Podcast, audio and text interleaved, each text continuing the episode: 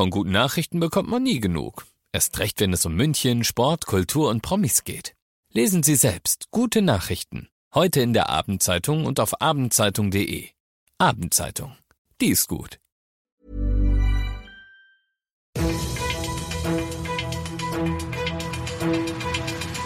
95 5 Charivari, das München Briefing, Münchens erster Nachrichtenpodcast. Mit Christoph Kreis und diesen Themen. Ein Missbrauchsfall erschüttert die Münchner Polizei und jetzt kommt Tempo rein, München soll zusätzliche Impfzentren bekommen. Schön, dass ihr bei dieser neuen Ausgabe wieder dabei seid. Ihr kriegt in diesem Nachrichtenpodcast ja jeden Tag innerhalb von fünf Minuten all das zu hören, was in München heute wichtig war. Und das bekommt ihr dann jederzeit und überall, wo es Podcasts gibt oder jetzt eben um 17 und 18 Uhr im Radio. Die Münchner Polizei hat's im Moment nicht leicht. Sie ist, so werden die Beamten zumindest oft wahrgenommen, der Buhmann, weil sie es ist, die Corona-Maßnahmen durchsetzen muss. Nehmen wir diese ganze Zollstock-Geschichte vom Wochenende, ein Einzelfall, aber manche Medien und Politiker machen da eine öffentlichkeitswirksame, die Polizei schikaniert Leute Nummer draus. Bei der Geschichte, die jetzt kommt, wird wieder das Image der Münchner Polizei als Ganzes leiden. Dabei geht's nur um einen von ihnen. Ein Beamter, 55 Jahre alt, der sich schon länger aus dem Streifenwagen an den Schreibtisch gedient hatte, wird von den eigenen Leuten festgenommen. Denn seine Partnerin, die noch bis Sonntag mit ihm zusammengelebt hat, sagt, er hat sich an meinem Kind, also seinem Stiefkind, vergangen. Und das offenbar mehrfach, wie die Befragung durch die Kripo dann ergibt. Er wird natürlich sofort suspendiert und sitzt jetzt in Untersuchungshaft. Die Münchner Staatsanwaltschaft ermittelt und sollten sich die Vorwürfe erhärten, wird's nicht leichter, ein Münchner Polizist zu sein. Haben wir ja schon im Januar gefordert. Zeit wird's sagt die CSU im Stadtrat. Sie meint ein sehr erfreuliches Update aus dem Münchner Gesundheitsreferat. Das wird nämlich zusätzliche Impfzentren für unsere Stadt beantragen. Wie viele und wo genau, das wird noch abschließend geklärt. Morgen wird dann der Stadtrat damit beauftragt, die neuen Zentren einzurichten. Sie sollen möglichst nah bei den Leuten sein, ihnen den Weg raus nach Riem ersparen, das Tempo in Sachen Impfen forcieren.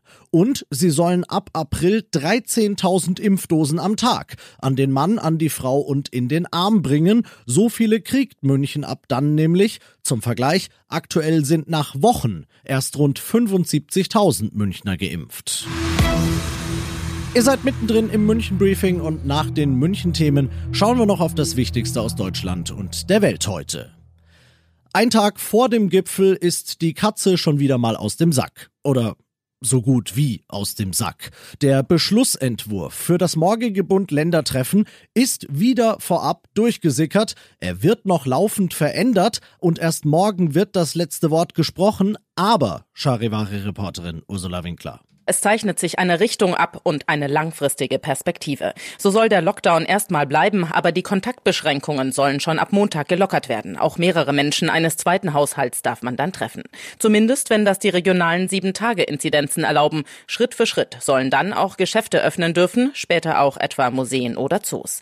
Dann soll auch kontaktfreier Sport in kleinen Gruppen, erst draußen, später auch drinnen, möglich werden. Aber immer mit Blick auf die Zahlen. Steigen die Inzidenzwerte, könnten die Lockerungen regional wieder gekippt werden. Donald Trump liebt Putin, Putin liebt Donald Trump, hat letzterer 2016 mal in einem Interview gesagt.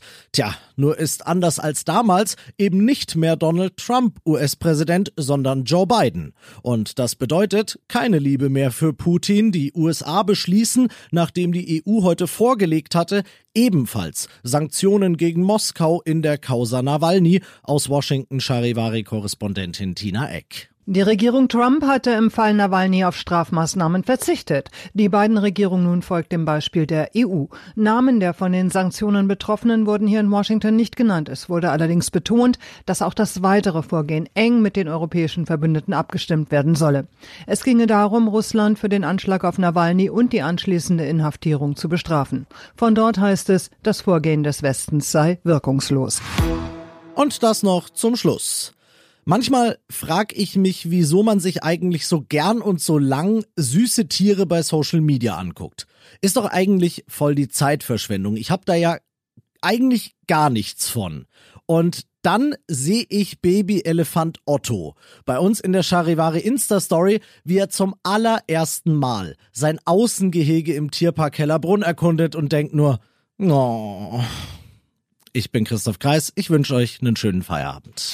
95 5 Charivari, das München Briefing. Diesen Podcast jetzt abonnieren bei Spotify, iTunes, Alexa und charivari.de.